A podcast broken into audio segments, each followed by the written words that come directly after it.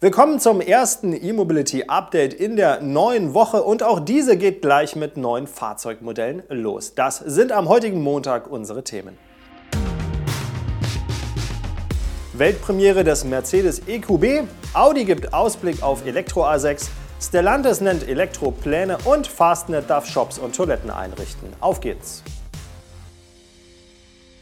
Mercedes hat auf der Auto China in Shanghai mit dem EQB sein zweites kompaktes Elektro-SUV vorgestellt. Trotz ähnlicher Technik will er aber mehr sein als eine kantige Version des EQA. Mercedes spricht dem Siebensitzer gar die Qualität eines kompakten Kombis zu. Kurz gesagt ist der EQB für den GLB das, was der EQA für den GLA ist, ein elektrischer Ableger, der im Vergleich zu den Verbrennermodellen aber mehr ändert als nur den Antrieb. Der EQB bedient sich an Daimlers Technikbaukasten für Kompaktmodelle. Vom GLB übernimmt er den langen Radstand von 2,83 Metern. Aus dem EQA stammt die Antriebstechnik zumindest weitgehend. Während der EQA Anfang des Jahres mit einem 140 kW starken Motor an der Vorderachse vorgestellt wurde, hat Mercedes den EQB in Shanghai als Formatic auf die Bühne gerollt, also mit Allradantrieb. Dieser kommt auf eine Leistung von 215 kW. Die Batterie entspricht mit 66,5 Kilowattstunden Energieinhalt aber jener aus dem EQA. Der WLTP-Verbrauch liegt bei 19,2 Kilowattstunden pro 100 Kilometer und die WLTP-Reichweite gibt Daimler mit 419 Kilometern an. In China soll die in Peking gebaute Version des EQB zunächst als voll ausgestattetes Topmodell AMG-Line auf den Markt kommen. In Europa sollen die Kunden gleich zu Beginn die Wahl haben zwischen mehreren Leistungsstufen mit Front- und Allradantrieb. Auch eine besonders reichweitenstarke Version sei geplant. Eine größere Batterieversion mit mehr als 70 Kilowattstunden ist also wahrscheinlich. Fürs AC-Laden ist ab Werk ein 11 kW-Lader verbaut. An einer Gleichstrom-Ladestation sind maximal 100 kW möglich. Auffälligstes Merkmal des EQB ist gewiss seine Karosserie. Wie auch schon beim GLB soll der EQB mit Platz- und Nutzwert punkten. Mit einer Länge von 4,68 Metern überragt er einen VW ID4 um stolze 10 cm. Sogar der Skoda Enyaq ist 3 cm kürzer. Form follows Function war hier wohl das Motto und über Geschmack streiten wir nicht. Preise nennt Mercedes für den EQB übrigens auch noch nicht. Ebenfalls auf der Auto China in Shanghai hat Audi den A6 e-tron Concept vorgestellt. Obwohl er die bekannte Modellbezeichnung des Verbrenners übernimmt, basiert der A6 e-tron auf der PPE, also einer reinen Elektroplattform. Bereits Ende 2022 soll die Serienversion vorgestellt werden. Für 2023 ist dann die Markteinführung geplant, heißt es bei Audi.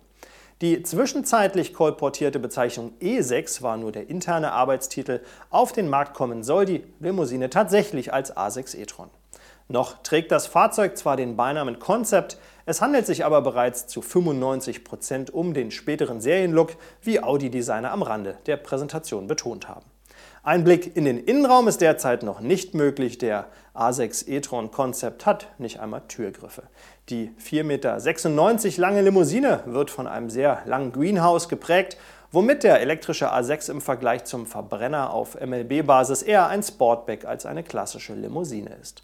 Der Radstand misst 2,95 Meter. Bei der Karosserie stand nicht nur das Design, sondern auch die Aerodynamik im Fokus. Den Luftwiderstandsbeiwert Beiwert gibt Audi mit 0,22 an. Das Audi A6 e-tron Concept ist aber mehr als eine reine Designstudie, auch der Blick auf die technischen Daten lohnt. So wird die große Batterie um die 100 Kilowattstunden haben, es wird aber auch eine kleinere geben. Die Reichweite soll bei mehr als 700 Kilometern im Topmodell liegen. Das 800-Volt-System soll zudem eine Ladeleistung von bis zu 270 kW ermöglichen. Damit könnte in 10 Minuten Strom für 300 Kilometer nachgeladen werden, so Audi. Die DC-Schnellladung von 5 auf 80 Prozent soll weniger als 25 Minuten dauern. Im Gegensatz zum Verbrenner A6 ist der Heckantrieb Serie. Es wird auch Allradmodelle geben, diese werden A6 e-tron Quattro genannt.